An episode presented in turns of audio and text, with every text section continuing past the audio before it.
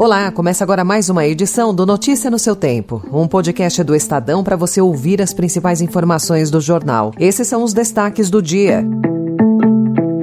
Polícia Federal fecha o cerco ao garimpo ilegal na Amazônia e apura contrabando de ouro. PT busca apoio do governo para a PEC que muda artigo 142 da Constituição. E Haddad diz que anuncia até março regra que vai substituir o teto de gastos.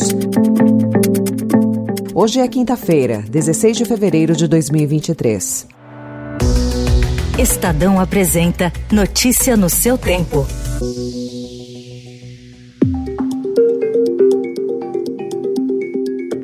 Investigações da Polícia Federal apontam que um esquema de contrabando com base em garimpos ilegais teria movimentado, desde 2020, 13 toneladas de ouro, num total de 4 bilhões de reais. Policiais cumpriram ontem mandados de prisão e de busca e apreensão em sete estados. A Justiça Federal autorizou o bloqueio de mais de 2 bilhões de reais dos investigados. O esquema seria operado por meio de empresas de fachada, usadas na emissão de notas frias para esquentar o ouro. A investigação também apontou que o metal extraído da Amazônia Legal é exportado principalmente por meio de uma empresa com sede nos Estados Unidos para países como Itália, Suíça, Hong Kong e Emirados Árabes Unidos. Paralelamente, uma operação da Polícia Federal combate a ação de garimpeiros na terra indígena Yanomami. 14 projetos em análise que já estavam qualificados, assim como pedidos de recursos para atender à emergência da situação dos povos indígenas, terão prioridade na retomada do Fundo Amazônia, anunciaram ontem a ministra do Meio Ambiente e das Mudanças Climáticas, Marina Silva, e o presidente do BNDES, Aloysio Mercadante. O BNDES é o gestor do fundo, formado com doações da Noruega e da Alemanha e congelado desde 2019.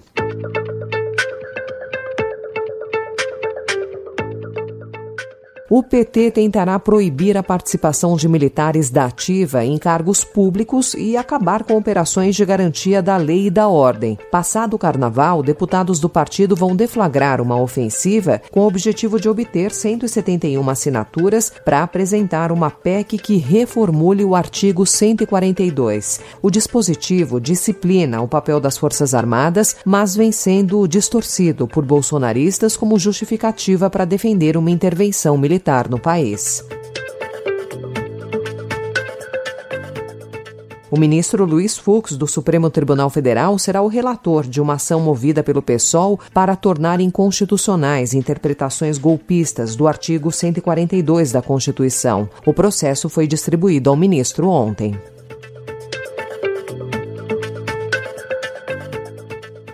Emperrou a definição sobre quem vai comandar as comissões temáticas da Câmara dos Deputados, colegiados por onde passam os projetos de lei e que tratam de áreas de interesse tanto do governo quanto da oposição. O presidente da Casa, Arthur Lira, tentou acertar com os líderes a divisão de cargos entre os partidos, mas não houve acordo. O principal entrave está na Comissão Mista de Orçamento, que é o colegiado que define o destino de parte dos gastos do governo federal e na qual o PL, do ex presidente Jair Bolsonaro, que é o partido com maior bancada da Câmara, quer dar as cartas. Lira pretende se reunir com representantes das legendas nos próximos dias, mas a expectativa é que uma definição só ocorra depois do carnaval.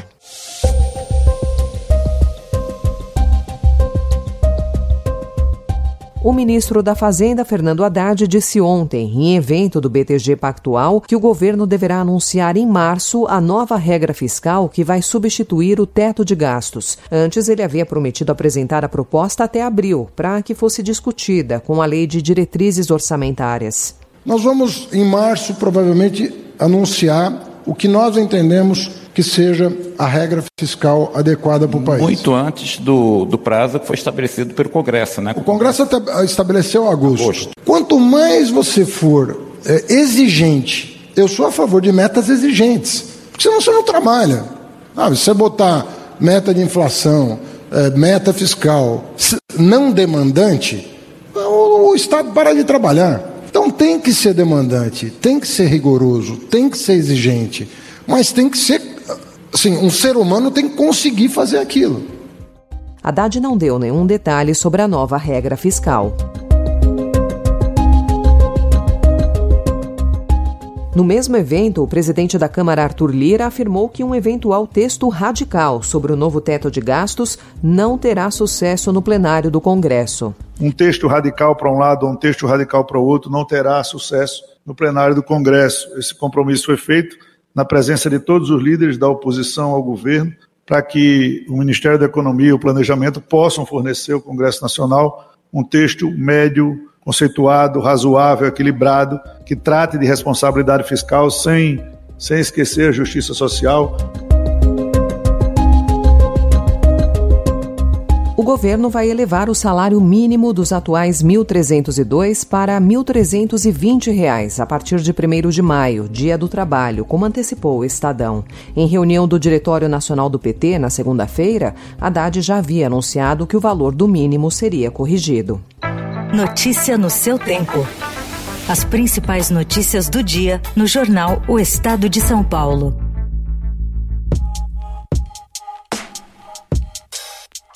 O Estadão também informa hoje que uma empresa clandestina israelense de manipulação eleitoral nas redes sociais foi usada para influenciar dezenas de eleições em todo o mundo, principalmente na África, mas também no México e na Espanha. O esquema foi revelado ontem por um grupo de jornalistas investigativos. 33 campanhas presidenciais foram manipuladas. Segundo os jornalistas, 27 foram bem-sucedidas. O chefe da empresa clandestina se disse inocente. E em Israel, sob pressão de protestos de dezenas de milhares de pessoas e uma greve geral nos últimos dias, o gabinete do primeiro-ministro Benjamin Netanyahu adiou para a semana que vem a votação dos principais pontos da reforma judicial que seria levada ao parlamento em primeiro turno ontem.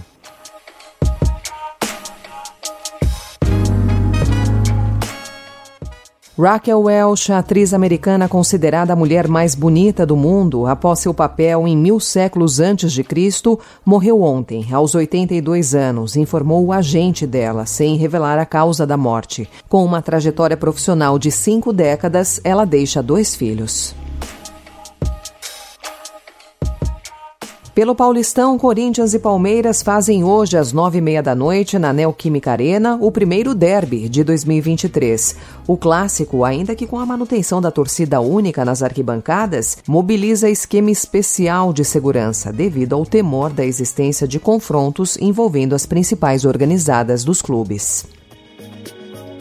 Essa foi mais uma edição do Notícia no seu Tempo, com a apresentação e roteiro de Alessandra Romano, produção e finalização de Felipe Caldo. O editor de núcleo de áudio é Emanuel Bonfim. Obrigada pela sua escuta até aqui e até amanhã.